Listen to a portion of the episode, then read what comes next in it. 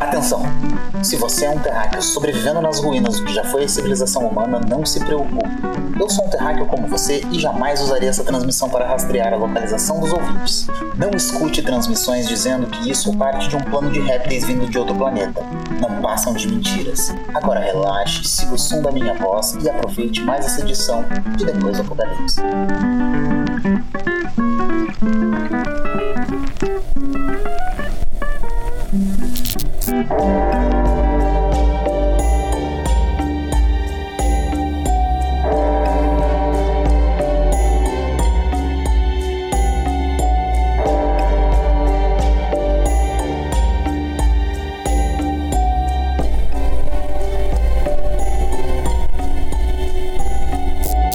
Para você que está nos ouvindo, então esse é o podcast Depois do Apocalipse e eu sou o Bino, o reptiliano albino. Eu sou o Franco, o Franco Maçom. E eu sou o Negromante. Como o título de hoje sugere, nós vamos para os crimes do assassino que ficou conhecido como Jack, o estripador. O episódio vai ser recheado de morte, assassinato, sexo, mistério, pobreza e teorias da conspiração. Tá, mas a gente vai falar de todos esses assuntos por partes? Não, não, Franco. Hoje falaremos o assunto por inteiro. Desmembraremos absolutamente todo o caso: as vítimas, os investigadores, os suspeitos, a cidade toda. É, mas se for assim, a gente vai acabar desmembrando mais gente que o próprio Jack, né? É, provavelmente. Mas e para estudar esse caso cirurgicamente, vamos ter que fazer algo que vocês dois estão acostumados a fazer. Vamos dar um salto no espaço-tempo para irmos até a Inglaterra vitoriana, mais especificamente a cidade de Londres. Que você teve por lá, não teve, Bino? Era tão glamuroso assim mesmo, disse que era? Olha, meu interesse é em substituir os líderes e os governantes do mundo, né? Para quem tem dinheiro, tudo é sempre muito mais glamuroso. Agora, para as massas, aí sim, Londres de 1888 era bem diferente do que a gente normalmente imagina. Para entender a história desses crimes, é importante entender o quão removida da nossa realidade era essa época, porque o nosso senso crítico e a nossa moral, eles são sempre informados pela nossa vida e as nossas experiências no século XXI.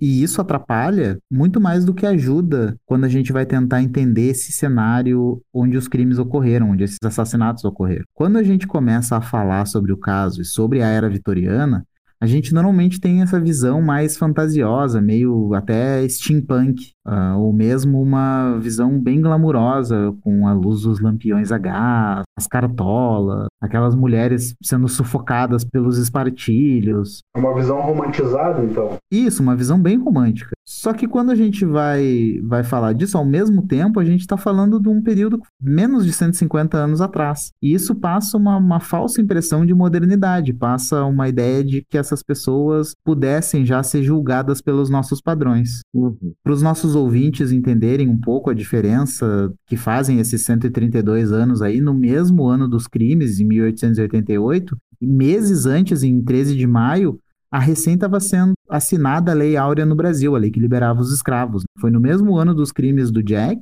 que os escravos foram libertos no Brasil. É, é um padrão moral e social totalmente diferente do nosso. Completamente diferente do nosso. Nas minhas pesquisas, eu encontrei muitos uh, hiperologistas, que são esse pessoal que é aficionado pelo crime, e dentro da comunidade de true crime eles são bem numerosos, assim, essa galera que se considera especialista nesse caso específico.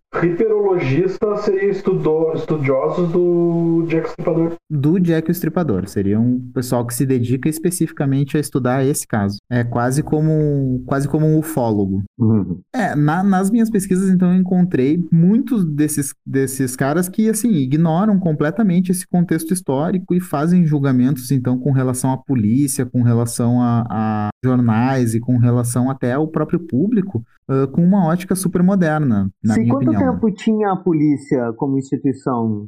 Como instituição, a polícia foi criada em Londres em 1829, mas Uhum. ela só foi unificada e, e consolidada como uma força policial em 1939, né? Né? 50 anos, mais ou menos. É. É, assim, eu, eu vi, claro, desses hiperologistas muito trabalhos que, que são completos e que levam esse contexto histórico em consideração, mas tem muita romantização e visões modernas, assim, de alguns. Sim, mas olha só, se tu pensar que a polícia tinha só 50 anos, tinha gente que nasceu sem polícia, viu uhum. a crescer a instituição e ainda estava vivo ali na época, né? Sim, aham. Uhum.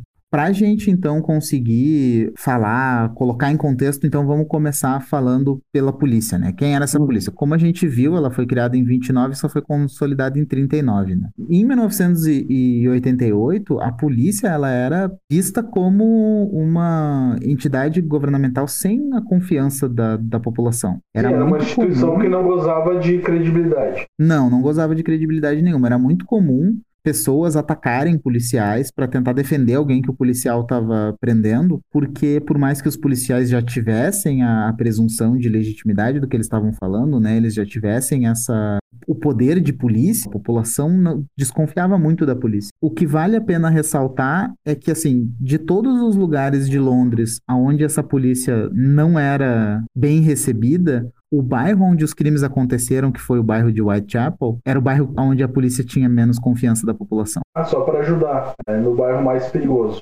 Outro ponto muito criticado, criticado pelas pessoas que estudam o caso, e a gente vê documentários inteiros que tentam inclusive culpar os jornais por não ter sido resolvido o caso. As pessoas colocam muito peso no papel dos jornais dentro do caso. O sensacionalismo, por eles comprovadamente terem tentado plantar provas, tentaram controlar evidências, recebiam evidências, não entregavam para a polícia, mas principalmente pelo papel que as fotos publicadas pelos jornais desempenharam em espalhar detalhes da cena do crime. Hoje em dia a gente vê muita gente criticando isso. Esses detalhes que foram espalhados pelos jornais, certamente depois eles acabaram sendo usados como uh, munição pelas centenas de pessoas que mandaram cartas falsas para polícia e para os próprios jornais, né, eles usavam essas fotos para ter detalhes da cena do crime, para se passar pelo assassino. Será que dá para dizer que isso se deve a um pouco da do jornal não ter não, dos jornais e da, e da polícia em si ainda ser muito jovem, eles não terem, é, digamos, é. a não terem uh, prerrogativas de como agir nesses casos. Ó, oh, não faz isso que vai dar merda. Talvez eles não sabiam, né? E os jornais no intuito de vender é, no caso dos jornais, a gente tem que levar em consideração aqui que a maioria esmagadora dos jornais da época eles ainda trabalhavam só com gravura, né? O fotojornalismo, ele estava na primeira das infâncias nessa época. A fotografia era usada dentro desses jornais não como uma peça ilustrativa, que é o que acontece hoje. O fotojornalismo na época ele era muito mais usado como parte da notícia em si. Então, quanto mais informativa, mais, mais detalhes tivesse, melhor. E muitas é vezes as cenas, e muitas vezes a cena do crime, as cenas que eram fotografadas, elas eram fabricadas, elas eram montadas para ser mais informativa. A arma do crime estava num ponto, eles pegavam a arma do né? crime, pegavam a arma do crime e botavam perto da, da, da vítima para a arma do crime caber dentro do mesmo dentro do mesmo retrato, dentro da mesma foto, né? Sim. Eu não sei se isso que eu tô dizendo chegou a acontecer no caso do Jack Stripador, eu acho que não, tá? Mas era muito, muito comum dos fotógrafos mexerem na cena do crime para conseguir é, fotografar e também tem outro contexto, né, cara? Os crimes do Jack foram coisas homéricas. Renderam fotos que eram extremamente viscerais e, choca e chocantes. Então isso é, também, elas de certa eram... forma, deve contribuir para vender jornal, né? É, que elas não eram particularmente chocantes para a época, porque na época o fotojornalismo, ele, como tu mesmo tinha mencionado antes, Franco, o fotojornalismo, ele não tinha nem nenhum tipo de boas práticas, nenhum tipo de, de ética envolvida, né? Se ele, eles não tinham nenhuma boa ideia, tinham raciocinado ainda nem que posar a vítima posar as evidências era uma, era uma má ideia, né?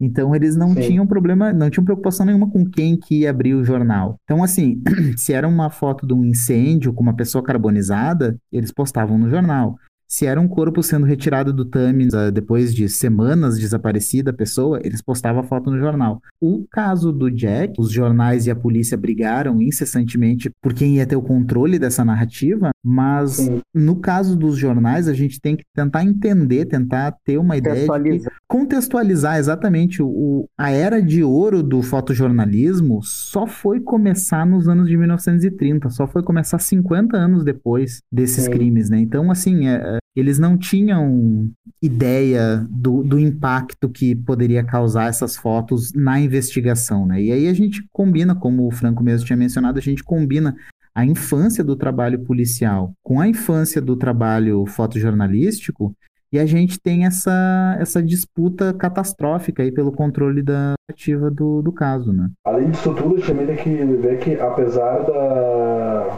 ter dito que não era tão chocante, a, os crimes do Jack, para a sociedade, eles eram, sim, chocantes no sentido de serem eviscerações, né, cara? Uhum. Não era uhum. tão comum é. encontrar pessoas evisceradas pela rua. Isso, sim, era uma coisa bem nova encontrar a pessoa morta, a pessoa estrangulada, mas eviscerada, não.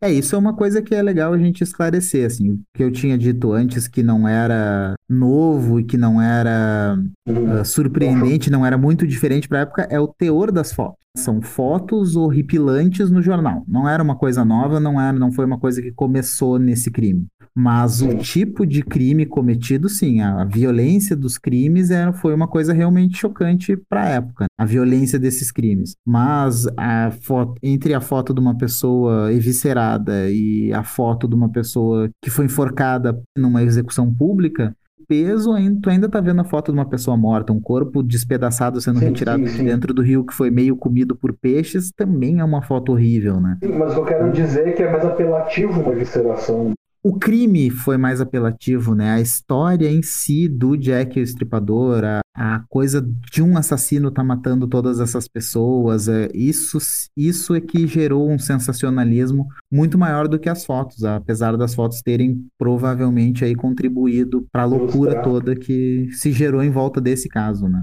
Além dos jornais e da polícia serem super criticados, a disputa deles aí a gente vai ver melhor quando a gente estiver falando dos crimes em si, mas agora a gente vai ver um pouquinho também dessa divisão do povo de Londres. Que antes eu tinha dito que toda Londres não confiava na polícia, mas Whitechapel era pior do que o resto da cidade nesse quesito. Se a gente colocar a ideia de que a ideia que a mídia nos apresenta, e quando eu digo a mídia, eu não quero dizer a mídia da época, né? Eu quero dizer a nossa mídia aqui no século XXI. A ideia que a mídia nos apresenta da Londres dessa época, ela é uma ideia muito ligada a essa vida glamurosa das pessoas ricas da época. Essa Londres na luz dos lampiões, essa Londres com o teatro das cartolas, não é a Londres onde os crimes aconteceram. A Londres onde os crimes aconteceram, que o sino que a gente hoje chama de Jack um, conhecia como o lar dele e aonde ele caçava essas pessoas, né? Uhum. Era uma Londres muito marcada pela divisão, né? E a segregação, assim, bem dividida e muito bem segregada. Existiam tensões raciais, né? Religiosas, culturais e de classe na região de Londres.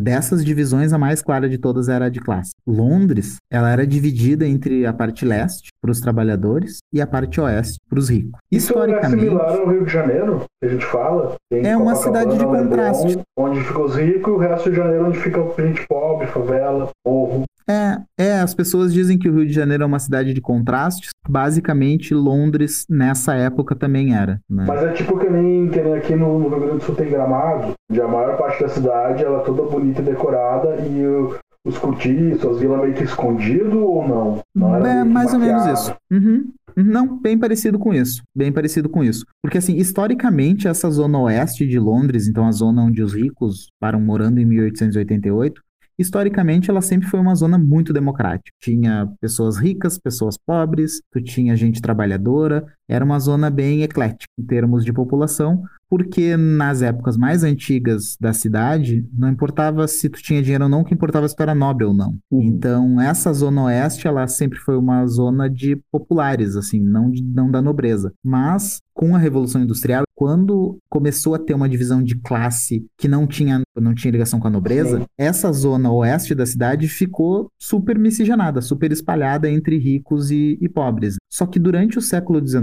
houve uma verdadeira campanha para melhorar a zona rica da cidade. Então, durante, durante o século XIX, essas pessoas, essas áreas onde a população mais pobre vivia, ela foi sendo demolida o espaço que foi sendo liberado pela demolição dessa área trabalhadora da Zona Oeste, ele foi sendo uh, usado para a construção, então, de moradias mais luxuosas, de teatros, alguns prédios Praça. públicos, né? Eles foram varrendo a sujeira para baixo do tapete, então. Também foi usada para a instalação de uma melhor infraestrutura para essa parte da cidade como eu tinha falado antes sobre a luz dos postes, né, a luz dos lampiões a gás, essa zona oeste da cidade ela tinha postes de luz. Uh, quando a gente fala em inglês existe uma expressão chamada limelight, que normalmente é ligada ao teatro e tal, mas esse limelight vem de lime, palavra em inglês para cal, né? Porque a luz era feita com gás aquecendo uma pedra de cal, então gerava uma luz forte, assim, era, foi o pr primeiro tipo de iluminação urbana uh, é, moderno, isso, isso né? me remeteu agora a uma animação do Batman, que é Batman Gaslight, que é sobre justamente essa época do Jack Stripador, onde o Batman está investigando. Eu não tinha Exato. ligado que o gaslight é luz de gás. Isso. E, e, na verdade, o que É. acontece? A gente pensa que esses crimes aconteceram à luz do, desses lampiões, à É. luz de gás, né? Mas enquanto essa revolução tecnológica estava acontecendo nessa parte mais abastada da cidade, e essa população destituída teve as suas moradias demolidas, né?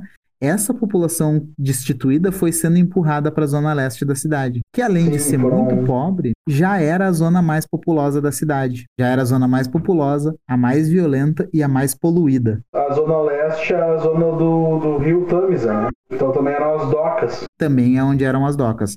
No lado leste da cidade, né, as, as acomodações, as moradias das pessoas, elas dividiam o espaço com fábricas, com centenas de abatedouros, curtumes e com o porto, como o Franco tinha mencionado. O Uhum. porto fica no lado leste da cidade. E não que essas fábricas, esses abatedouros e o porto tivessem a quantidade necessária de postos de trabalho para toda essa gente. O East End, esse, tinha meio milhão de habitantes. Whitechapel tinha 75 mil, num espaço de um quilômetro e meio de área. Isso para hoje é bastante coisa. É, e considerando docas, comércios, homens, homens, homens, não, não surpreende de ter tanto bordel também, né? E com certeza tinha toda essa gente, 75 mil pessoas dividindo um espaço muito pequeno, só que não era só a pobreza dessas pessoas que dificultava essa convivência na zona leste da cidade. Porque além dessa massa de ingleses que foi destituída do- dos seus bens e foi arremessada em direção à zona leste da cidade, ela, como eu disse antes, ela já era a zona mais populosa da cidade. E nós tínhamos uma população muito grande de irlandeses que tinha migrado para a Inglaterra fugindo da, da fome, né? Fugindo de uma crise alimentar que teve nos anos de 1840 na Irlanda, e também nessa mesma época, muitos judeus fugindo dos pogroms no leste europeu acabaram imigrando para a Inglaterra. É, e vale lembrar que os irlandeses, eles eram todos católicos. E É, a gente tem judeus de várias partes da Europa, católicos da Irlanda e protestantes da própria Inglaterra, todos espremidos nessa zona pobre da cidade, e assim as diferenças religiosas já tornavam a convivência entre, entre eles muito difícil. Mas além disso, né, cada grupo desses tinha um motivo diferente para não confiar na polícia, que a gente estava falando antes, que Whitechapel era o bairro onde menos confiava na polícia. Os ingleses eles já tinham sido abandonados pelo governo, né? Já tinham sido removidos das suas casas pelo governo e, e muitas vezes o governo usava a polícia para fazer essas remoções. Os irlandeses foram historicamente oprimidos pelos ingleses e não tinham motivo nenhum para confiar neles, especialmente em representantes da coroa inglesa. Sim. E os judeus, eles tinham fugido para a Inglaterra, tinham ido para a Inglaterra para se manter longe da opressão institucional que eles sofriam no leste europeu, que eles sofriam em outros países da Europa. E a polícia representava para eles exatamente uma organização governamental que podia prender e condenar outras pessoas. Então, para eles, a polícia representava uma autoridade governamental, assim, uma coisa que podia oprimir eles a Sim, qualquer algo momento. que poderia ser opressivo, de algo de que, É. do cujo qual eles estavam fugindo. É, e dentro, isso dentro de todo o East End, mas e, especificamente em Whitechapel, isso era assim o, o, o ponto culminante, assim, Whitechapel e a zona ao redor de Whitechapel, né? O bairro era incontestavelmente pequeno e muito tenso, né? Ele tinha um quilômetro e meio quadrado, como a gente já viu. Uhum. Assim, ele, ele tinha a menor expectativa de vida dentro da cidade. O maior número de crimes no geral e o maior número de crimes violentos também eram em Whitechapel. A maior concentração de sem-teto da cidade era nesse bairro.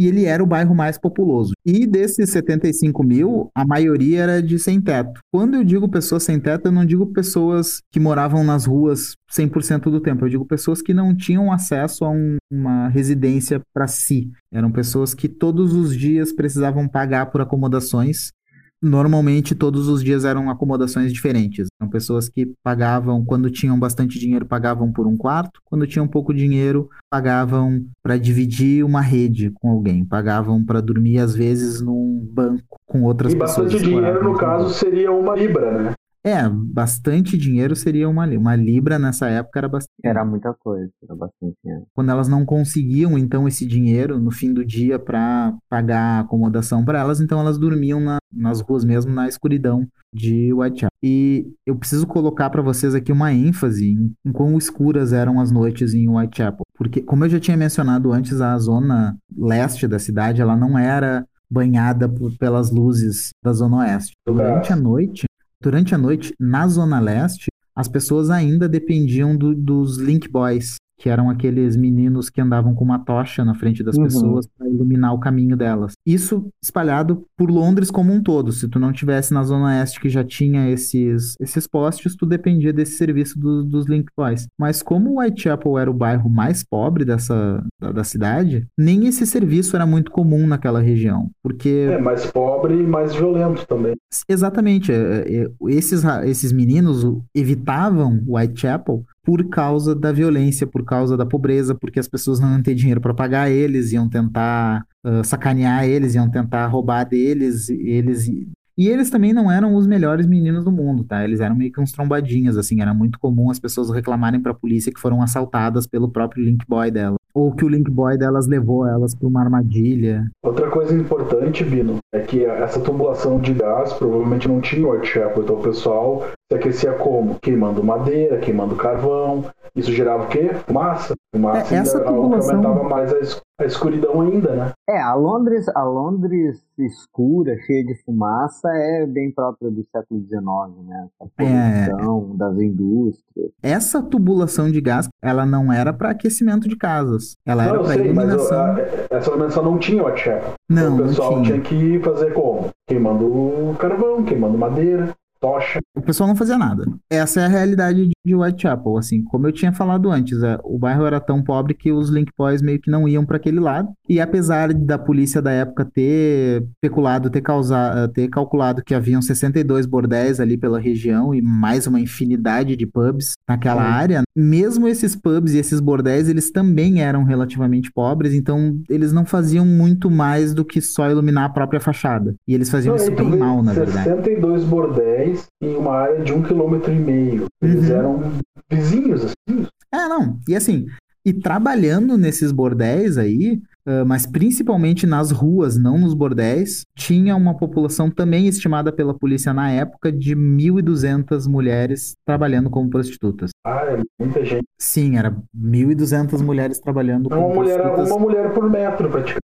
Quando a gente fala dos casos, dos crimes, dos assassinatos em Whitechapel, né, desses que a gente hoje considera que foram cometidos pelo Jack Stripador, a gente está falando de crimes que, de uma forma predatória da, por parte do assassino, ele, ele usava a escuridão desse bairro. Porque, como a gente já tinha mencionado antes, era a zona mais poluída da cidade. Como Sim. o Negromante tinha comentado, a fumaça, a, a cortina de fumaça espessa das fábricas, da indústria, ela fazia com que tu já nessa época não conseguisse enxergar estrelas em Londres. Então, um bairro onde não se enxergava as estrelas, um bairro que não tinha iluminação externa, um bairro que nem o serviço de Link Boys funcionava, ele ficava jogado no breu.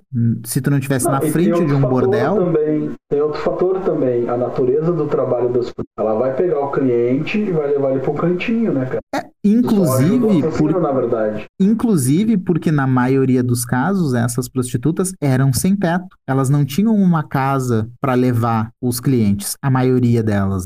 Algumas até Sim. tinham disponibilidade, conseguiam alugar uma casa e tal, mas a grande maioria delas dormia em quartos com muito mais pessoas, né? Dormiam em acomodações bem precárias quando tinham dinheiro para pagar. Né? E como, como o Franco mesmo colocou agora, parte do trabalho delas, quando elas iam atender o cliente nas ruas, era levar eles para um canto escuro para eles poderem é. fazer a transação deles ali, né?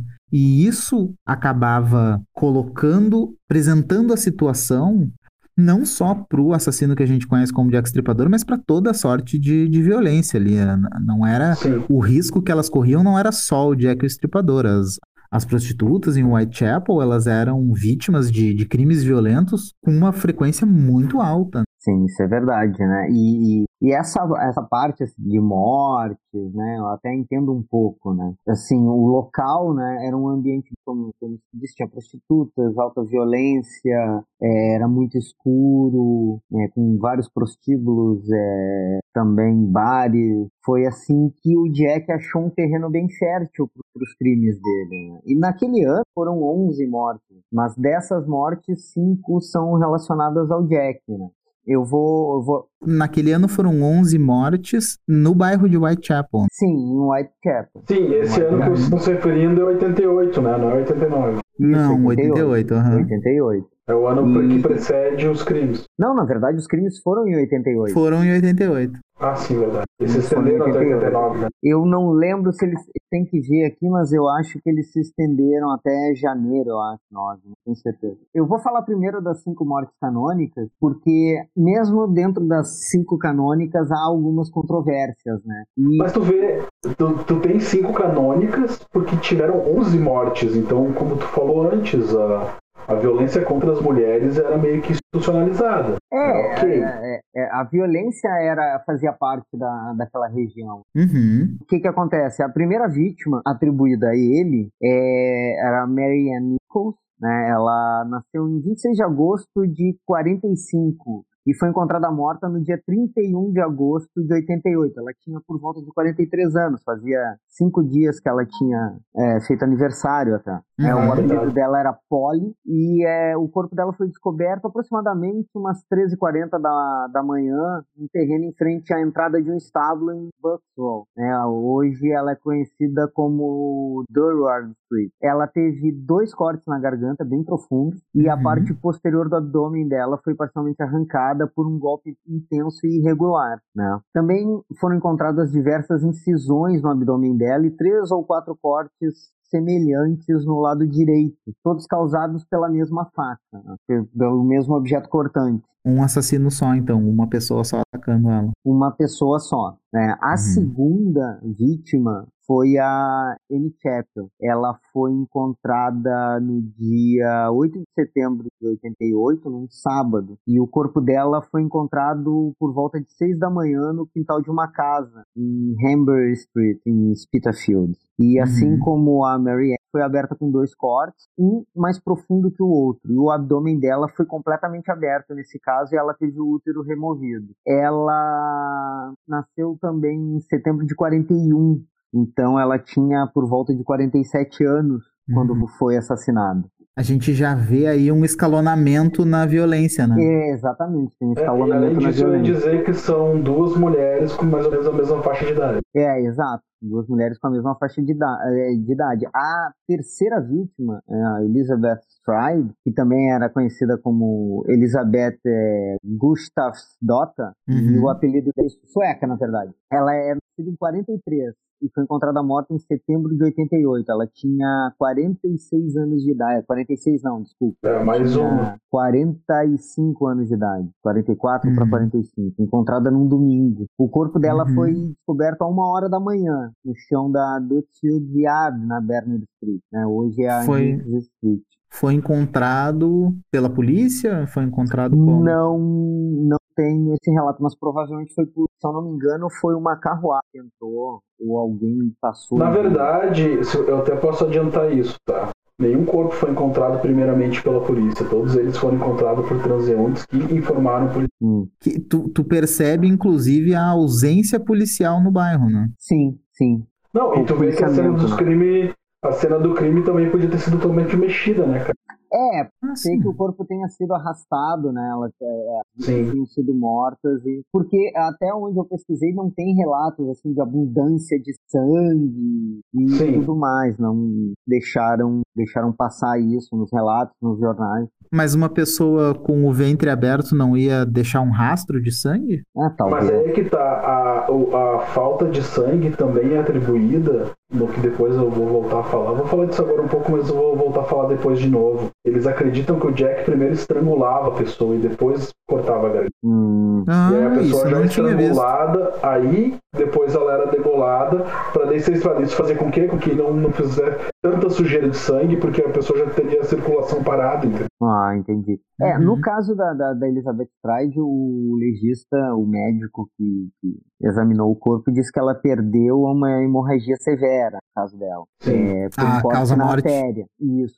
Uhum. Sim. Foi no lado esquerdo do pescoço. O lado direito pra também não- tinha um outro corte, mas mais superficial. Diga, Bino. Mas para não ter tanta, para não ter tanto, para não ter tanto sangue na cena do crime, quer dizer que também não teve muita luta. Pois é, Não. não teve tanta luta. Normalmente a, a- o excesso de sangue na cena é referente à luta corporal, né? Em nenhum dos casos, nem do último, que daqui a pouco o Negromante vai comentar, aparentemente teve luta. Né? É, exatamente. E, Mas em segue. e é, no caso, a, a Long Liz, ela é, não teve mutilações no abdômen. Isso gerou já uma incerteza com relação se era o mesmo assassino ou não. É, mas também tem outro detalhe, né? A Long Liz foi encontrada a uma da manhã, bem mais cedo que as outras duas. Sim, bem mais cedo. E aí é que tá, não se sabe se foi o mesmo assassino ou se o Jack foi interrompido por alguém entrando no local, né? É uma suposição.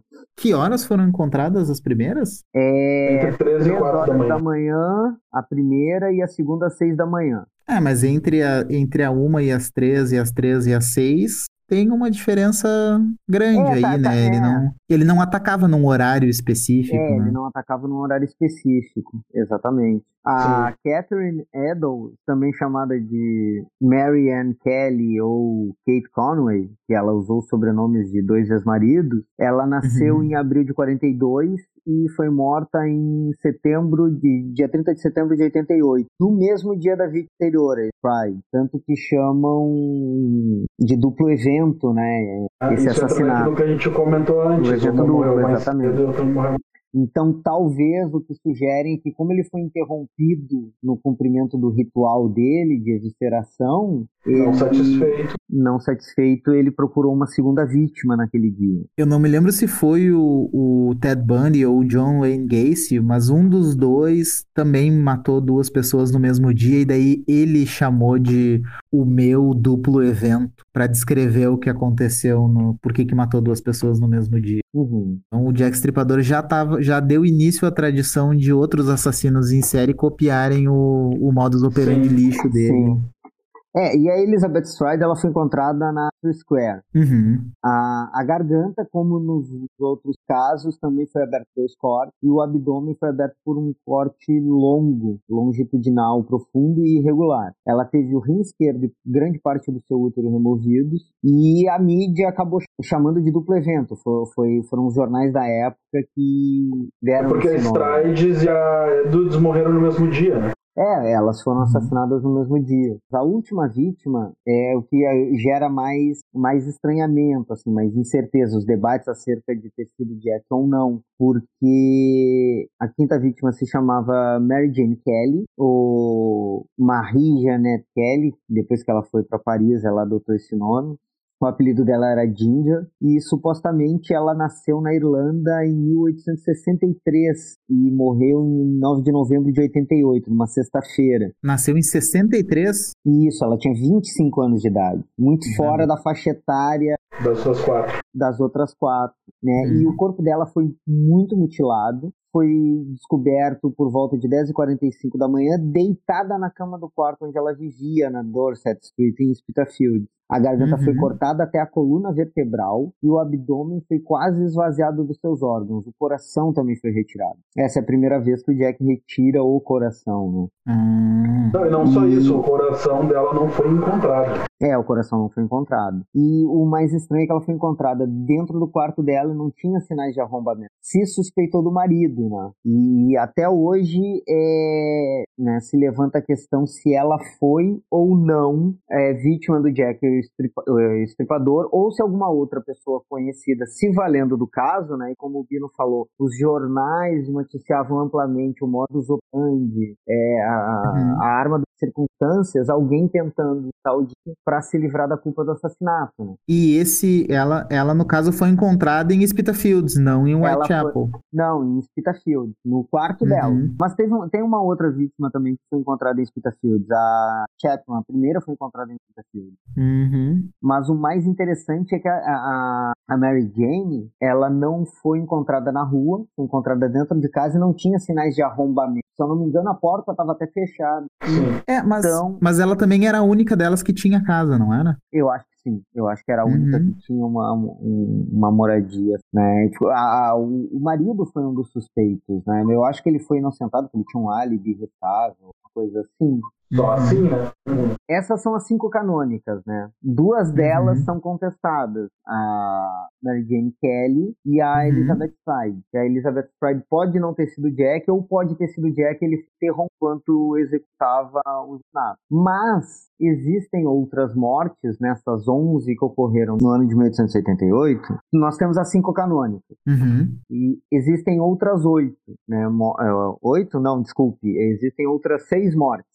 Anteriores, anteriores. posteriores, Aí é anteriores. Tá, anteriores, porque tem a, o primeiro ataque que tem relato foi contra a Anne Millwood, que ela, ela faleceu em 31 de março de 1880. Foi em 25 de fevereiro de 1880. Ela foi atacada com várias facadas, sendo admitida na enfermaria da casa de trabalho em Whitechapel. Ela foi atacada em White, Whitechapel. Ela tinha facadas nas pernas e nas partes baixas do corpo, na região do abdômen. Ela foi uhum. atacada por um homem que ela não conhecia e que retirou um canivete do bolso atacando ela. É. No caso, Mas por que, eles atribuem essa, talvez, o Jack? Não parece meio nada a ver com o modo. É, aí é que tá. É, o que algumas, ou algumas pessoas levantam é que talvez esse tenha sido o primeiro ataque. Aquele ataque ah, teste. ele foi refina, refinando. Exatamente, ele foi refinando dele. o modus operandi ah, dele. E ele atacou ah, de surpresa. Então, ele chegou então nessa, nessa visão, isso faria com que a quinta fosse a obra-prima dele.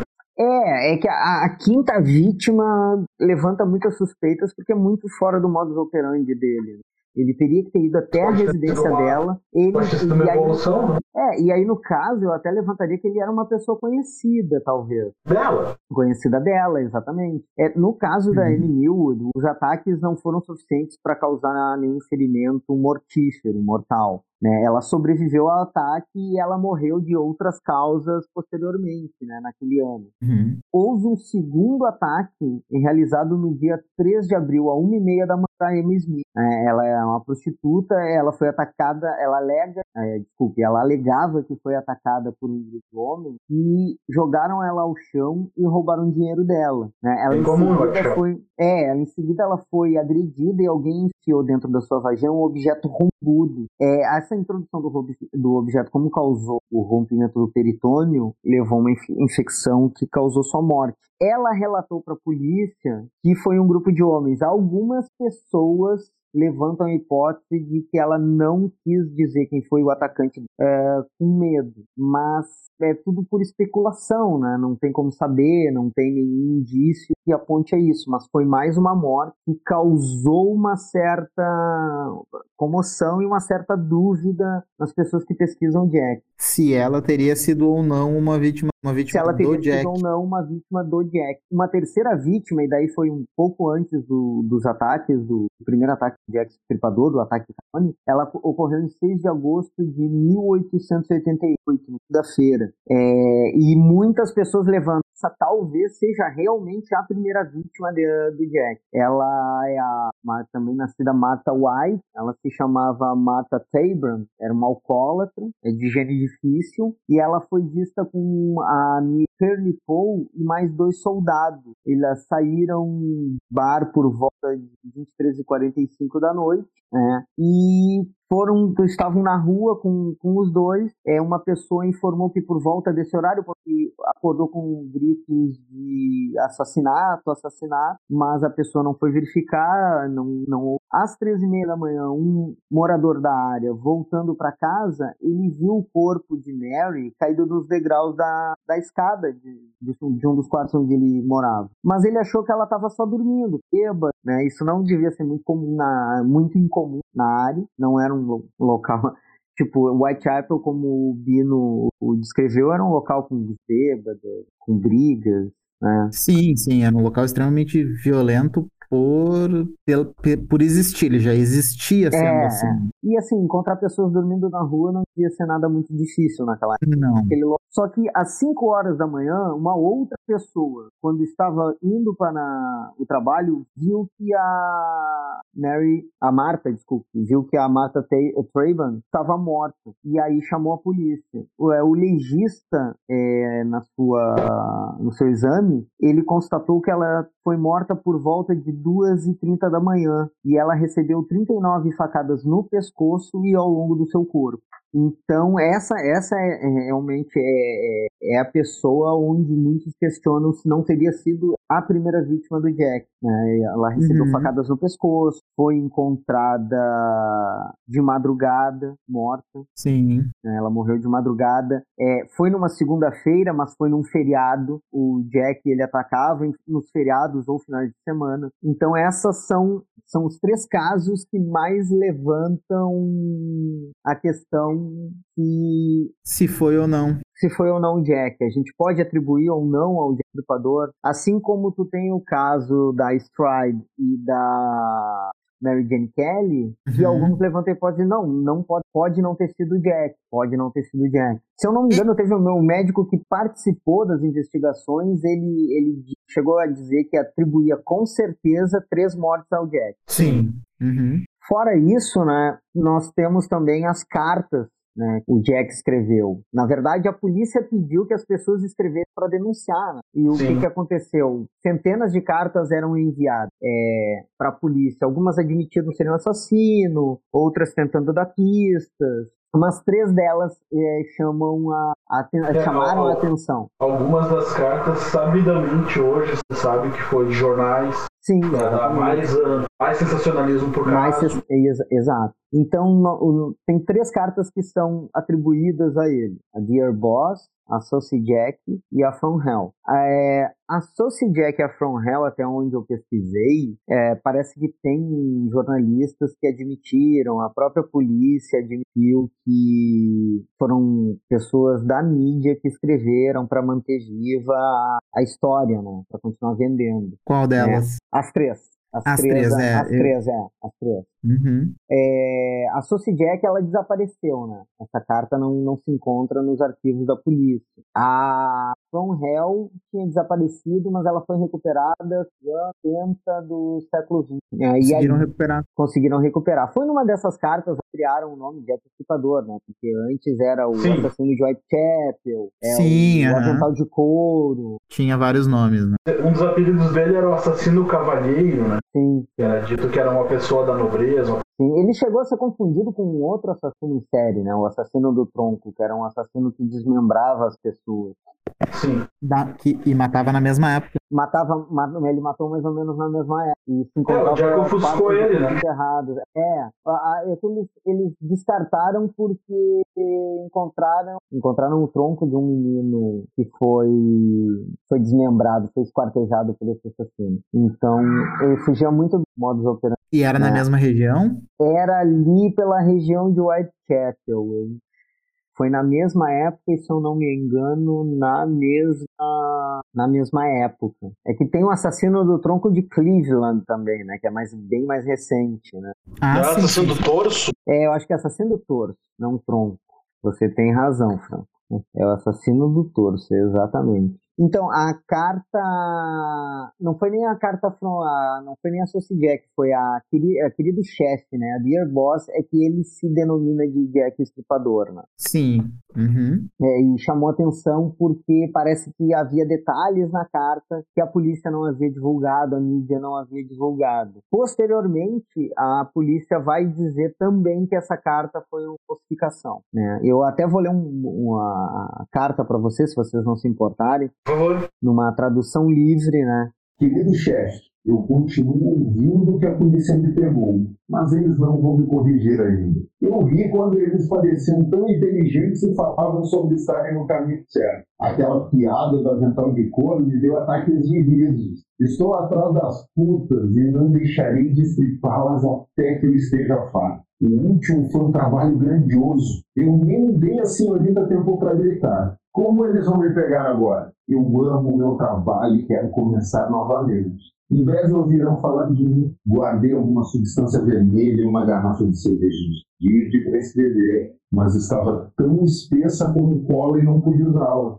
A tinta vermelha é bom o suficiente, espero. no próximo trabalho, cortarei as orelhas das senhoritas e as enviarei à polícia para me divertir. Mantenha essa capa em segredo, até que eu tenha feito um pouco mais de trabalho e depois publique a logo de cara. O fato é tão bonito e afiado que quero começar a trabalhar agora mesmo. Se eu tiver uma chance, boa sorte. Sinceramente seu, Jack, o estripador. Não se incomode por eu estar dando nome profissional. Não estava bem o suficiente para enviar isso antes e tirar toda a tinta vermelha das minhas mãos. Maldita seja. Sem sorte ainda. Agora dizem que sou médico. E essa, essa foi a, a carta que. a primeira carta que realmente impressionou a polícia, né? Mesmo depois eles tendo negado que fosse escrita pelo Jack. Ainda com relação às cartas, uh, o que se tem de informação é que as, a From Hell, a escrita dela, o estilo de escrita, ele é muito diferente das duas, das duas outras cartas, da Saucy Jack e da Dear Boss. Que... E a Saucy Jack e a Dear Boss foram escritas pela mesma pessoa? Eles, eles dizem que não, que foram jornalistas diferentes, na verdade. Mas ainda assim, a Sophie Jack ela é mais parecida em estilo de escrita com o Dear Boss. Provavelmente foram os mesmos jornalistas, caso uhum. não tenha sido o Jack, né? Que é outra coisa que nós não temos como saber. Muito difícil de confirmar, né? É, é muito difícil de, de confirmar e, e esse é o problema. E gerou várias suspeitas, né? Porque essas mortes mar marcaram bastante a sociedade na época, né? Os jornais ficaram polvorosa, a polícia nunca conseguiu identificar o assassino, né? E com o passar do, das décadas, várias teorias foram surgindo sobre quem era o culpado. Né?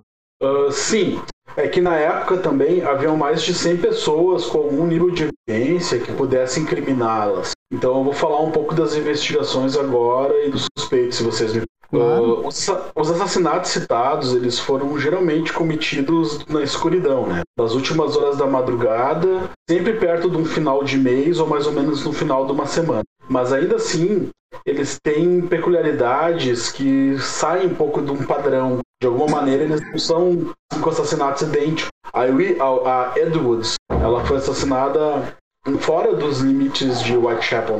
Já a. Nichols, ela foi a única vítima que foi encontrada em uma rua aberta, apesar de ser uma via escura e deserta.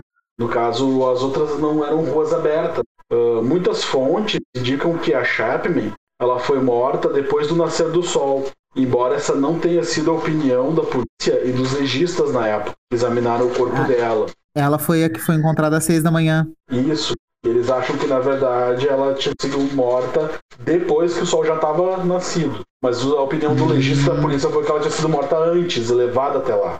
E a Kelly foi a última. Ela pôs um fim a seis semanas de inatividade do assassino. Havia se passado uma semana entre a morte da Nichols e da Chapman. E três semanas entre a morte da Chapman e aquele evento duplo que a gente comentou.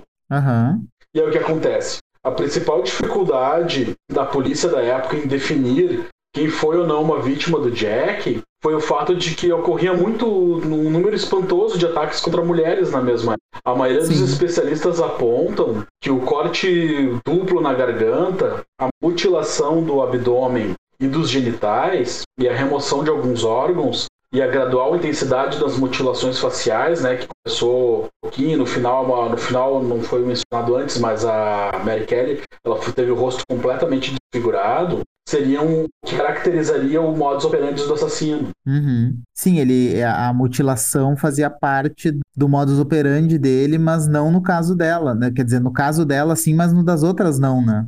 O não, não, desfiguramento. Todas elas, não, todas elas tiveram um desfiguramento facial que foi agravando. A partir do evento ah. duplo já teve cortes no rosto, depois ah, no, no, no, no, outro caso cortes mais severos no rosto, e no final, com a Kelly, ela foi completamente desfigurada. Isso é parte de uma, da gradual intensidade da situação, na face. Sim, a violência vai, vai aumentando conforme ele vai se tornando mais uh, seguro do, dos crimes, né? É, é o que a polícia acredita, que à medida que ele tinha mais certeza de que ele ia ser pego, ele ia se tornando um assassino mais voraz, mais violento. E também tem uma coisa importante, ó. Apesar de todas serem prostitutas, nenhuma dessas cinco foi estuprada. Não foi encontrado traço. Sim. E a gente pode ver que a violência do caso foi aumentando a partir da, da primeira. Com exceção da Stride, cujo ataque pode ter interrompido, que é aquela do evento. As mutilações nas últimas foram tornando-se cada vez mais sérias à medida que os crimes iam progredindo. A Nichols e a Stride não tiveram órgãos removidos, mas os úteros da Chapman foi retirado e da Edwards teve seu útero e os rins levados, e além de ter sido deixada com mutilações faciais. Apesar de somente o coração da Kelly removido da cena do crime, o restante dos órgãos internos dela foram todos retirados do corpo, mas foram espalhados pelo quarto. Os arquivos policiais sobre os assassinatos em White eles fornecem uma visão detalhada dos procedimentos investigativos que existia na era vitoriana. A, a polícia teve uma, uma ampla equipe de policiais conduzindo investigações. Que primeiramente eles iam de casa em casa, faziam lista de suspeitos, depois eles formulavam novas listas e muitos desses interrogados, o material forense ia sendo coletado e examinado. A leitura detalhada das investigações, ela demonstra que o processo básico era identificar o suspeito, rastrear decidir a necessidade ou não de examinar os passos dele à medida de que eles iam tirando mais a vida do sujeito. Se ele ia se mantendo dentro do padrão, a investigação contra aquela pessoa continuava. Se a pessoa começava a ter um álibi ou alguma coisa que demonstrasse que ele talvez não fosse um suspeito, ele já era arriscado da lista. E como eu disse, eram muitas pessoas envolvidas. E também um critério de investigação pouco uh, uh, funcional, assim, pouco. É, era uma, uma polícia jovem, né, cara? Sim. Eles, eles aparentemente tentavam pegar o mais óbvio e acabavam, de certa forma, sendo obtusos com alguns dados. Claro, que a partir do momento que o, que o investigado soubesse que ele estava sendo investigado, né? Acabou, ele vai. Sim. Não, e outro detalhe, a polícia ela não estava muito afim de investigar os crimes. Ela foi meio coagida devido, de certa forma, pela imprensa. Pela imprensa. Porque, afinal de é, contas, devido... quem é que vai querer, quem é que vai querer investigar um crime na cidade de Deus? Isso. É. Aí, no caso, a, as investigações ela foi inicialmente conduzida pela Whitechapel Division CID e foram chefiadas pelo inspetor detetive Edmund Ray. Aí, depois do assassinato da Nichols, os inspetores detetives Frederick Aberline e Henry Moore e Walter Andrews foram designados pelo escritório central da Scotland Yard para acompanharem as investigações. Então tu vê, a Scotland Yard acabou assumindo as investigações devido à pressão popular causada, de certa Uhum. forma, pelos jornais. E após o assassinato da Edwards, a Polícia Metropolitana, sob a chefia do inspetor detetive James McWilliam, também foi engajada no caso. E a, após, uh, apesar disso, a direção geral dos interrogatórios ela foi atrasada e confundida muitas vezes pelo fato do novo chefe do Departamento de Investigação Criminal, que era o Sir Robert Anderson, ele estava em viagem para a Suíça no dia 7 de setembro e dia 15 de outubro. Foi justamente no período qual aconteceu as mortes do Chapman, Stride e Ido. Então o próprio inspetor nem estava na cidade. Sim. E aí, quando ele veio, ele teve que ser colocado à parte, isso gerou toda aquela questão burocrática e foi causando um mal-estar, porque a polícia estava sendo cada vez mais pressionada. Uhum. Aí isso fez com que o comissário-chefe Sir Charles Warren, indicado como superintendente pelo superintendente Donald Swason para a coordenação da, dos interrogatórios feitos pela Scotland Yard, e nas notas de Swason sobre o caso, Sim. uhum. eles, elas acabaram hoje se tornando uma fonte valiosa e de detalhes sobre toda a investigação do Jack. E foram do, dos documentos, poucos que sobreviveram foram as notas desse cara. Ah, que... E devido,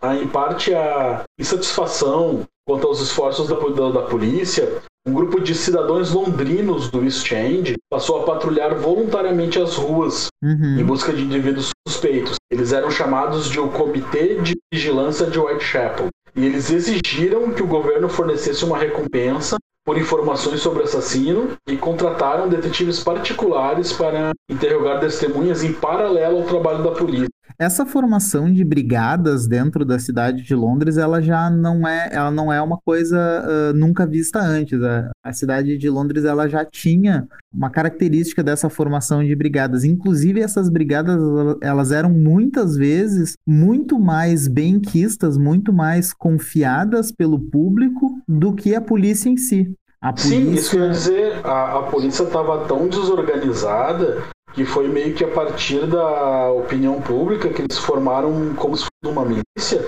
começaram a vigiar as ruas por si só e tentar resolver o crime por si só, tipo, não É. deixando até de, de contribuir com a polícia. Uhum, Se a gente comparar Tentando com outro caso bem mais antigo, ah, na verdade, quase 100 anos antes mesmo, que foi o caso do Monstro de Londres, também se formou uma brigada para tentar proteger o público do, do, do- desse. Não era um assassino, na verdade, ele atacava pessoas, mas não matava. Sempre, ah, assim, então já era uma cidade que tinha uma, uma tendência a criar suas próprias forças de confiança no fim das contas acaba ficando uma briga entre essas brigadas, entre essa brigada que, que foi criada em Whitechapel, a polícia e os jornais, cada um, eh, se não me engano, uma das cartas, uma dessas três cartas que o Negromante estava falando antes, ela inclusive foi mandada para um dos caras dessas brigadas, não foi para a polícia que ela foi mandada. Sim, ela foi mandada para o George Lucas, que era um dos chefes que lideravam esse comitê,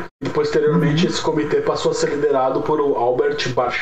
Isso, a From Hell, né? Sim, as tensões inclusive só aumentavam também pela, pela questão, como a gente falou antes lá no início, que tinham católicos, protestantes e judeus, né? E judeus. Aí uhum. durante uma das do- durante o evento duplo, na madrugada de 30 de setembro, a polícia vasculhou a área em torno da cena do crime na tentativa de localizar suspeitos e testemunhas de alguma evidência. né? E lá Uhum. pelas 3 horas da madrugada, o agente Alfred Long descobriu uma peça de roupa ensanguentada perto de um sobrado, a Galdon Street. A peça Sim. seria pertence- pô, a- essa peça de roupa ela depois foi confirmada que ela pertencia à vítima, a Edwin. E nessa, nessa, nessa ocasião eles descobriram uma pichação. Havia uma pichação feita a giz, na, a, a giz, no caso giz de branco, de pó, Uhum, escrito uhum, na parede em frente a um local onde o avental da mulher tava, tinha sido encontrado.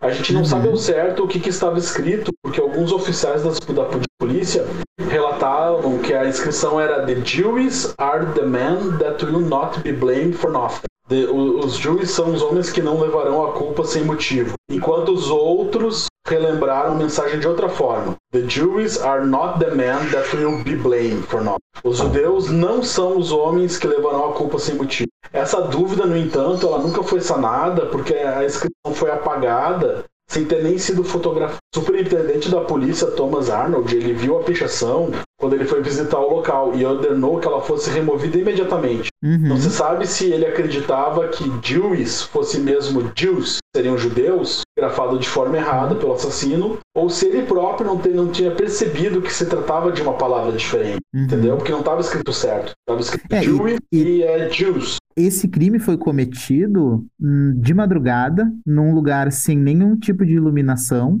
absolutamente nenhuma iluminação, e o assassino teria parado para escrever na parede depois de matar a pessoa. Não, e tem dois, dois- outros dois agravantes. Nessa mesma parede, próxima, na mesma noite, um pouco antes do assassinato, estava tendo uma convenção de judeus falando sobre comunismo. Hum.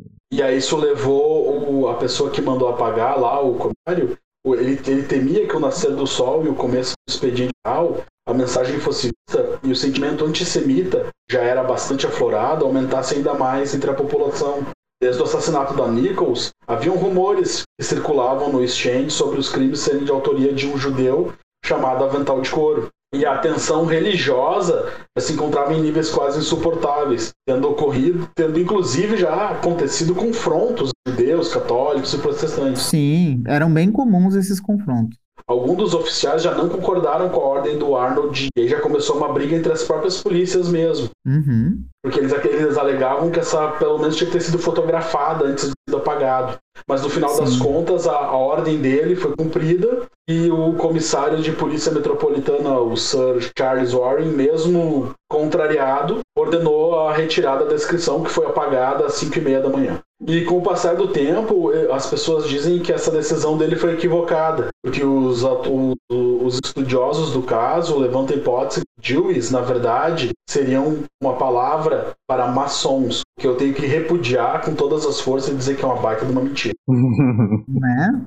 é, só não Como sabe nada. alguém, co- é, como é que alguém pode levantar a hipótese de que os maçons teriam alguma coisa a ver com esse caso? É, isso é um absurdo. né? O pessoal fica vendo muito filme, lendo muita É. revistinha. Coisa de terráqueo.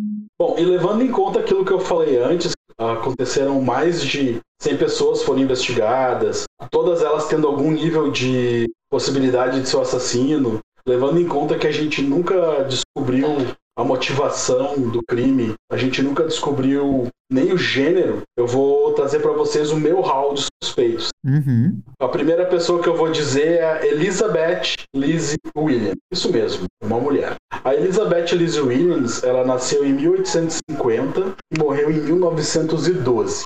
Ela era esposa do Sir John Williams e ela nunca foi suspeita da polícia. Mas o livro Jack o Estripador, A Mão de uma Mulher, de John Morris, ele levanta a Uhum. hipótese que, Li- que a Lizzie matou as cinco mulheres e retirou os úteros dela por inveja, devido ao fato de ela estar presa em um casamento ruim por causa de dinheiro e não poder ter filho. John Morris também diz que o marido de Lizzie estava tendo um caso com Mary Jane Kelly. Olha só, já bonitinho. E por isso ela foi a última a ser morta com os requintos de crueldade, né? Vamos lembrar que três dos cinco casos, as mulheres foram tiradas justamente o quê? Útero. O próximo suspeito da minha pessoal é o príncipe Alberto Vitor. Ele era um notório frequentador de bordéis e uma coisa que a gente não falou até agora, mas que provavelmente afligia a maior parte da população de Whitechapel, ele era portador de sífilis, que é uma doença Uhum, degenerativa sim. que pode levar à loucura. Ele foi indicado em vários livros como o próprio assassino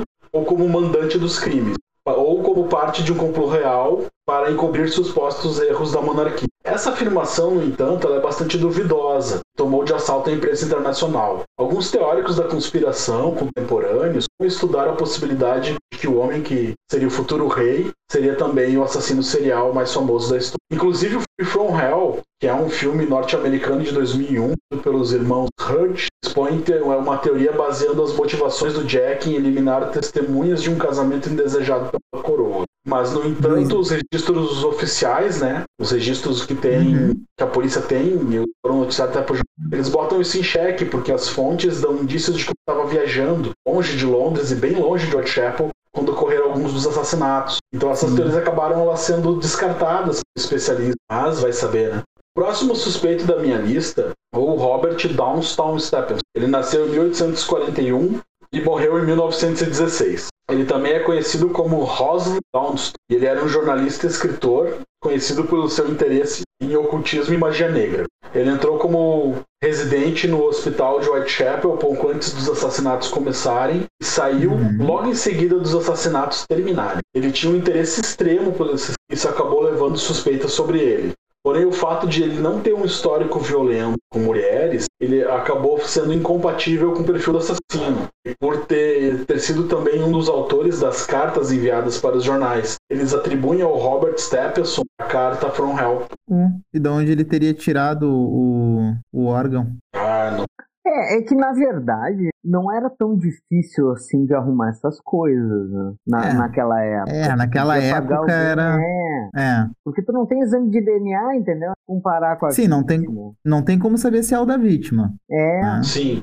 Bom, isso nos leva ao próximo suspeito da minha lista. Ao Ca- é, o nome dele é Carl Feigenbaum. Carl Feigenbaum, ele foi preso em Nova York em 1884 por cortar a garganta de uma mulher. Depois de sua execução, seu advogado alegou que Feigenbaum havia confessado seu ódio por mulheres e o desejo de matá-las e mutilá-las. O advogado dele, na época, foi além, dizendo acreditar que Feigenbaum era o famigado Jack Stripador. Essa teoria ela ganhou a atenção da imprensa na época, mas foi rebatida pelo sócio desse advogado, que a, tese não foi para lugar algum depois de mais de um século. Pararam de dar bola para isso. Até que o escritor Trevor Marriott, ex-detetive do Departamento de Homicídios da Polícia Britânica, afirma, na segunda edição do seu livro Jack o Estripador, 21 séculos de crime, que Feigbon estava em Whitechapel na época de Jack que também foi responsável por crimes semelhantes nos Estados Unidos nos anos de 1891 e 1894.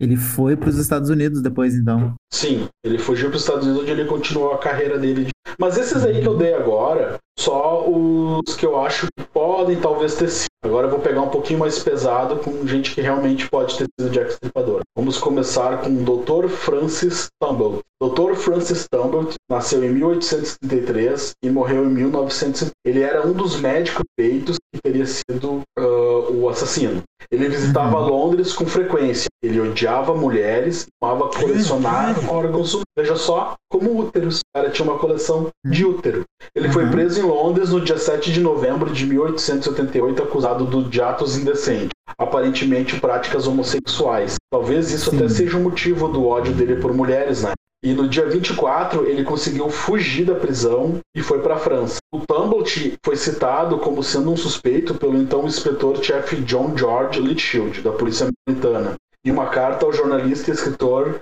George R. Sims, datada de 26 de setembro de 1970. O Dr. Francis tinha a caligrafia muito parecida com uma das cartas enviadas para a polícia. E além disso, Uhum. ele tinha uma coleção de útero e foi casado e se separou após descobrir que sua mulher foi uma ex-prostituta. Por isso, seu ódio também por mulheres. Aparentemente, ninguém sabe se ele mesmo foi o Jack o Estripador. Mas agora vamos à cereja no bolo. Sabe o que a gente sabe sobre ele? Que a Uhum. mulher que ele se separou mudou de nome para Mary Jane Suspeito. né? Uhum. Uhum. E ele. Mas ele chegou a matar alguém? Ele fugiu, sabe? Não foi Não, eu pego. digo, ele. Depois, na vida, depois dele ter saído de Londres, quando ele voltou para os Estados Unidos, ele chegou a matar alguém lá? Não vi registro. Porque um- uma pessoa que comete os crimes que o, que o Jack cometeu, ela dificilmente vai parar, né? Vai conseguir parar, é. A menos que seja vingança e a última morte pode ter sido a da ex-esposa ele completou o ciclo dele. Isso que tu falou do cara não parar de matar é interessante, que nos leva ao meu próximo suspeito, tá? É o James Kelly. O James Kelly, ele assassinou a primeira esposa dele em 1883, uma facada na nuca. E ele foi considerado mentalmente insano. Daí ele foi aprisionado no asilo de Broadmoor, do qual ele escapou no início de 1888, usando uma chave de metal que ele mesmo confeccionou. E a gente vê que ele não é tão louco, né? Ele foi juntando pedacinhos de metal, fez uma chave e fugiu exatamente no ano que começaram os assassinatos. Não, o cara era louco, mas era funcional, né? Bem funcional. E a- após os cinco assassinatos do Jack em Londres, Uhum. em novembro de 1888, a polícia londrina procurou pelo Kelly, indo até a casa em que ele habitou antes do, de ter assassinado a esposa dele, mas eles não foram capazes de localizar. Em 1927, quase 40 anos depois da fuga, ele surpreendeu todo mundo e voltou voluntariamente ao asilo, ao asilo de Broadmoor. Ele morreu dois anos depois por causas naturais. Um investigador forense aposentado de Nova York, chamado Ed Norris, ele examinou o caso do Jack e no programa da Discovery Channel intitulado Jack o Estripador nas Américas. O Norris alega que o Kelly foi o famoso assassino em série e além do, de responsável por múltiplas outras mortes nos Estados Unidos, seguindo o mesmo padrão do Jack. Para dar suporte ao seu pensamento, ele coletou vários pontos chaves da vida do James Kelly, em que ele trabalhou como forrador de sofá, que é um emprego que requeria o uso de uma de armas afiadas, de facas e lâminas, Uhum. e o tipo de objeto que serviria para cometer os crimes do Jack, né? Sim. uhum. Uh, além disso, como eu comentei antes, ele escapou de Broadmoor antes das cinco prostitutas serem mortas em Londres, local que ele mesmo alegou que estava enquanto ocorriam os homicídios. Ele também diz que se fixou nos Estados Unidos e deixou escritos mostrando sua forte desaprovação à imoralidade das prostitutas e que durante seu tempo como fugitivo, ir contra tal imoralidade tinha sido sua principal luta. Norris argumenta que Kelly estava em Nova York quando uma prostituta chamada Carrie Brown foi assassinada e estripada, de modo similar às prostitutas em Londres. Outras duas mortes brutais aconteceram enquanto ele esteve na cidade. Norris obteve permissão do asilo para do asilo Broadmoor para examinar a, a ficha psicológica do Kelly Uhum. em 1883 e as declarações que ele deu quando ele voltou em 1927 e o perfil obtido pela ficha psicológica do Norris ah, do Kelly, desculpa, bate exatamente com o perfil que o FBI estava fazendo do Jack Stripador. Então eles acreditam, os americanos no caso acreditam que o James Kelly seria O o Jack Jack Stripador. Sim. E aí depois nós temos um outro caso que também que um nome que foi levantado, que foi bastante famoso na época, que foi o Aaron Kominski. Uhum. O Aaron Kominski, ele era é, ele nasceu na Polônia.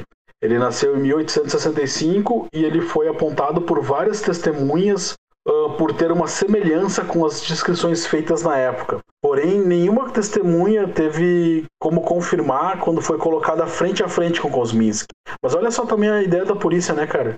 Hum. O cara é identificado. testemunha. É, frente a frente com o assassino. Uhum. Mas se, se tu pegar o relato das testemunhas da época, é, umas diziam que ele era loiro, outras diziam que ele era moreno. Tinham visto, ah, eu vi a vítima acompanhada, cara loiro, é, ele tava mal vestido, mas parecia ser um cavalheiro. Ou Sim. então um cara moreno, mas ele tava bem vestido, é, tava mal vestido, bem vestido. Então. Sim. É, o que eu achei curioso, gente... o que eu achei curioso desse Kominsky é que tipo testemunhas, né, viram algumas coisas, aí eram colocadas frente a frente com o cara e voltava atrás. Ele devia ser uma pessoa assustadora. E aí no caso ele, do Kominsky, ele ele passou o resto da vida dele no manicômio também, não? Sim, ó, vou falar mais um pouco sobre ele.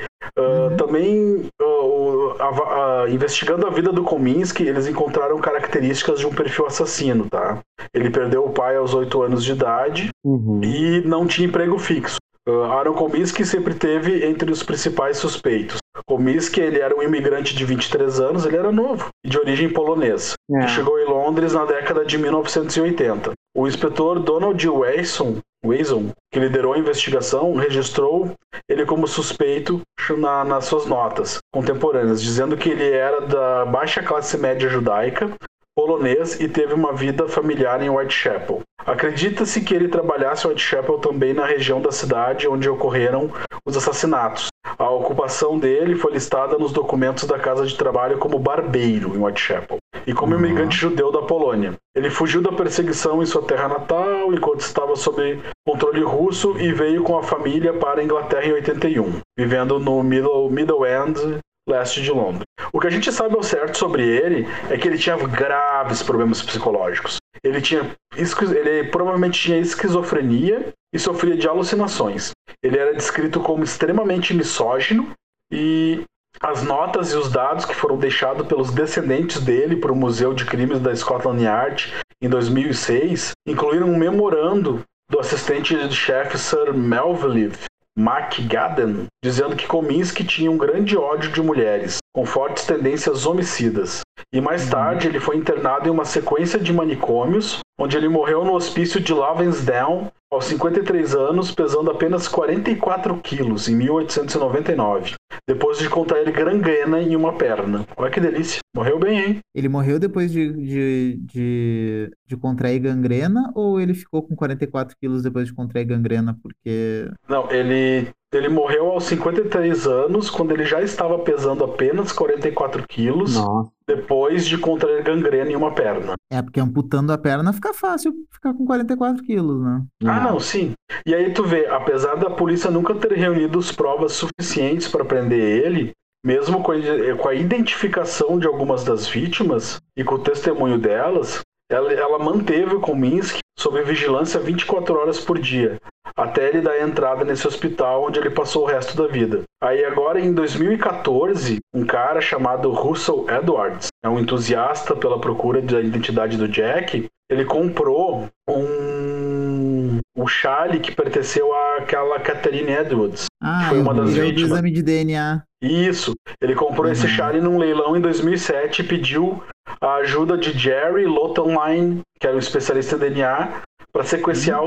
os, sequenciar os possíveis vestígios, vestígios deixados na peça de roupa encontrada então na uhum. cena do crime. Essa, uhum. Esses vestígios eles foram uh, comparados com a tataraneta da vítima e comprovando que uhum. eram mesmo da Edwards. E depois Sim. o Jerry Slotwan, que é professor de biologia molecular numa universidade de Liverpool, uhum. através de uma técnica inovadora, eu odeio essa palavra, terá ele teria conseguido sequenciar o DNA mitocondrial que uhum. sobreviveu no Charlie por mais de 100 anos. O Charlie Sim. foi retirado da cena do crime por um policial para oferecer uma mulher que, aterrorizada, não aceitou a peça. Mais tarde foi incluído como prova. E aí eles dizem que o Charlie também nunca foi lavado porque ele foi incluído como prova e que os exames teriam sido bastante criteriosos, mas aí tu vê, eles não falam qual é o exame, né, cara? Não, não, e, os, e o Charlie nunca foi incluído como prova. Se tu olhar nas provas, esse Charlie não tá incluído. É, e aí que tá, tipo, outros outros cientistas criticaram esse, a, a condução do, do experimento, dizendo que estava cheio de erro. É, esse caso do DNA é um dos que eu vi na, no que eu estava pesquisando. É, ele é um caso bastante ele é bem notório criticado. porque ele foi até 2014, né, cara? É. E por final, vamos agora falar do meu suspeito favorito, que é um menos óbvio, mas eu gosto de desconfiar dele porque ele se enquadra perfeitamente no perfil psicológico que o FBI levantou. Jacob Levy. Jacob Levy nasceu em 1856, do dia 29 de julho, e morreu no, no ano de 1891. Ele nasceu em Aldgate, e ele seguiu trabalhando no comércio do seu pai como um açougueiro. Como dono de um comércio de carnes, ele teria o lugar, o lugar adequado para esconder os órgãos roubados e se lavar depois do crime. Afinal, quem, ao- além de um açougueiro, poderia passar pelas ruas ensanguentado sem chamar a atenção das pessoas? O que, por sinal, era bastante comum em Whitechapel, né? Porque o Bino comentou que tinha inúmeros matadores.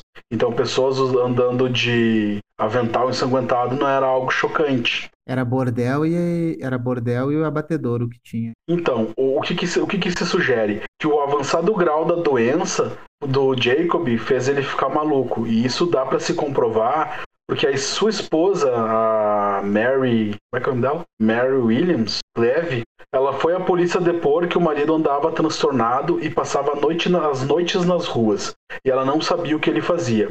A polícia, no entanto, ignorou ela em vista ao grande número de suspeitos da época. Sim. E aí depois, em 2009, o jogo para PC Sherlock Holmes vs Jack Stripador usa uma combinação de evidências historicamente atestadas e embasadas para estabelecer que a verdadeira identidade de Jack Stripador era Jacob Levy, o açougueiro. Uma outra mídia que explorou ele como possível assassino foi o documentário da Discovery Channel, Arquivos Confidenciais Jack Stripador, no canal NetGeo.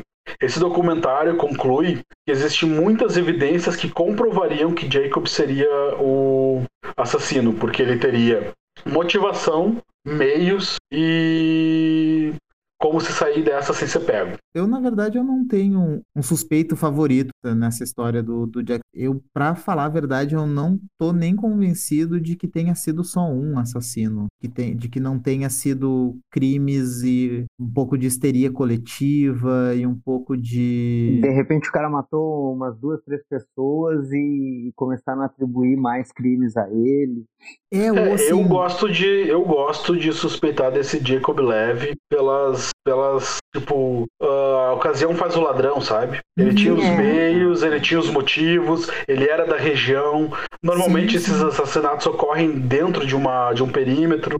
É, uma É, coisa que eu não comum- gosto muito do Tumblety e não gosto muito do, do James, eu não gosto muito dos, dos, dos criminosos que teriam vindo de fora de Londres para cometer esses crimes, é que se a gente for olhar o mapa de Whitechapel e Spicafield do lado ali, se a gente for olhar o mapa daquela região, os mapas da época, né, era um labirinto. Uma Sim. pessoa de fora, uma pessoa que não conhecesse a região, Não ela ia conseguiria. não conseguiria se mover com a velocidade que o assassino precisaria se movimentar, né, para não ser ahn, pego, né? Sim. E então o no caso alguém de dentro do bairro, alguém que seja dali, é, para mim é muito mais convincente como como suspeito do que quem não não é dali.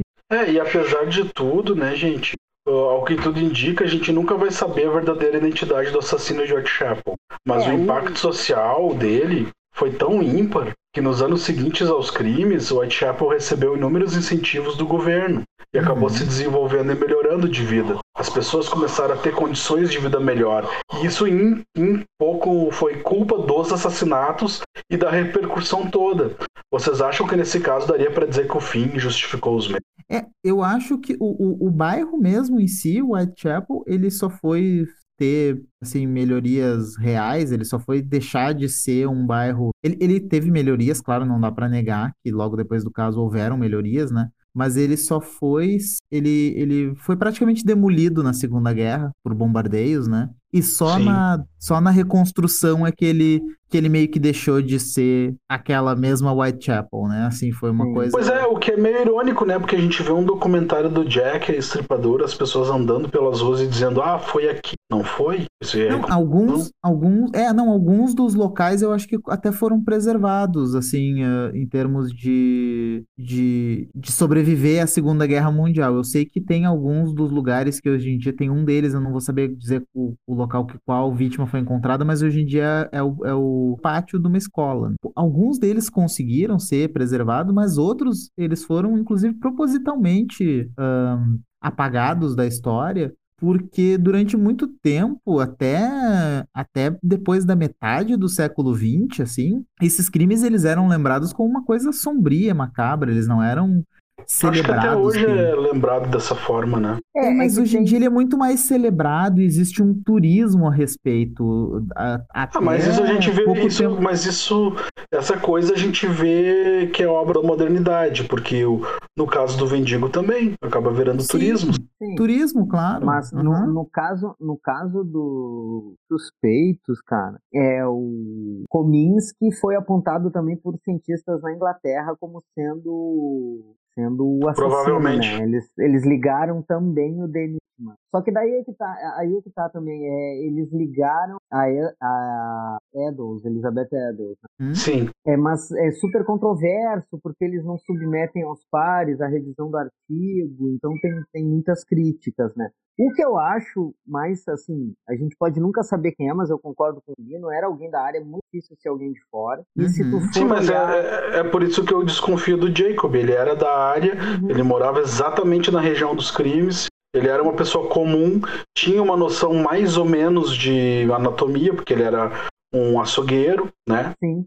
É que Uhum. se tu for E olhar não o... era tão bem educado. Se tu for olhar o relatório do FBI, cara, o FBI não aponta só, ele não só um perfil do, do assassino. Ele traça também outros paralelos interessantes, como, por exemplo, todas as vítimas moravam muito próximas da outra. Assim, é, a, área, a, a distância entre uma casa e outra das vítimas representava 1,5% da área total de caça do Jack. Mas se tu pensar que a área de caça dele é só um quilômetro e meio por um quilômetro e meio, Se- não, não. é, é natural que eles sejam morem próximos. Não, mas para pra pensar, tipo, é, de toda a área que ele podia caçar, apenas 1,5% é, ele Atuava. lá, atuava. E outra coisa, é, tem um bar e se sabe que todas as vítimas frequentavam o mesmo bar, então provavelmente ele frequentava.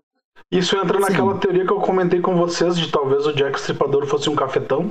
É, então, é, foi, foi por isso que quando a gente começou a falar dos suspeitos, eu disse que eu, eu meio que não tinha um suspeito favorito, porque eu não acho, eu não tenho certeza se o Jack Stripador era um assassino ou se foram vários crimes que, que acabaram sendo aglomerados como uma coisa só, e depois disso, pessoas que iam matar, tipo assim, assassinos começaram a usar A usar o Jack. como como como uma, como álibi pra si mesmo. Não, não fui eu que matei porque eu não sou o Jack Stripador, Sim. né? Eh, Eu não tenho como ter matado aquela mulher, então eu não matei essa também, porque quem matou ela foi quem matou aquela lá, né? Isso ajuda, inclusive, no caso da, da última vítima canônica, que tem gente que culpa o, o, o, o ex-marido dela foi um dos suspeitos, né? Sim. E, Sim. e, e assim, se a gente for parar para pensar, foram 11 assassinatos, cinco são, considerado cano são considerados canônicos, né? Algumas das vítimas anteriores foram atacadas por gangues, né? Então, assim,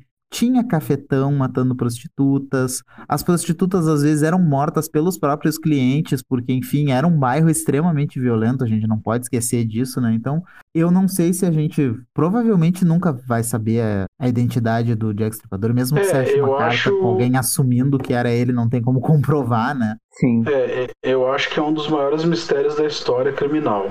Tantas teorias, tantos suspeitos, e ainda assim a gente nunca vai saber quem é foi o Jack, o estripador. É, eu também acho que. E assim, eu acho que os nossos ouvintes já sabiam que não ia ter uma resolução quando eles vieram, vieram ouvir esse, esse nosso episódio, porque é um caso extremamente famoso e as pessoas sabem que ele, que ele não foi capturado. Sim. Mas, mas mesmo assim é deixa um deixa um gosto ruim na boca, deixa um, um- uma coisa não resolvida, né? A gente tem essa, essa vontade de tentar esmiuçar cada vez mais o caso e descobrir quem foi, tentar descobrir quem foi. É por isso que eu acho que tem tanto, tantos desses hiperologistas, né? Isso é a mítica da coisa toda. Ele nunca foi pego, ele se safou. Isso não pode. A gente não pode Uhum. aceitar. É. Não, eu acho que é mais que isso, cara. Eu acho que é a curiosidade humana de saber quem foi, entendeu? Tipo, quem É. matou JFK? Ninguém tá nem aí mais pro JFK, Sim. entendeu? Mas é aquela curiosidade, né? foi Claro, mesmo claro. Oswald, Harvey Oswald. Onde é que tá o Jimmy Hoffa? Onde tá o Jimmy Hoffa? Já que vocês estão falando em curiosidade humana, a gente vai dar alguma dica do próximo episódio? Eu já, eu já falei, eu não acredito em dicas pro, pro próximo episódio. Eu acho que dica para o próximo episódio é uma doença. Eu acho que é uma doença que está afetando muitas pessoas. É. Então acho que é uma doença que está se espalhando demais. Tá se espalhando demais, tá se espalhando muito rápido. E, e eu sou eu sou contra, eu sou contra. O pessoal fica Tá. querendo mascarar a situação. Não tô sabendo de dica nenhuma. O que eu sei é que os ouvintes podem encontrar a gente no Twitter Arroba podcast depois. e no Instagram. Depois do Apocalipse Podcast, tudo junto em minutos. E também pode encontrar a gente no YouTube, no podcast Depois do Apocalipse. Então acho que era isso, pessoal. Mantenham-se vivos e até a próxima. Até a próxima.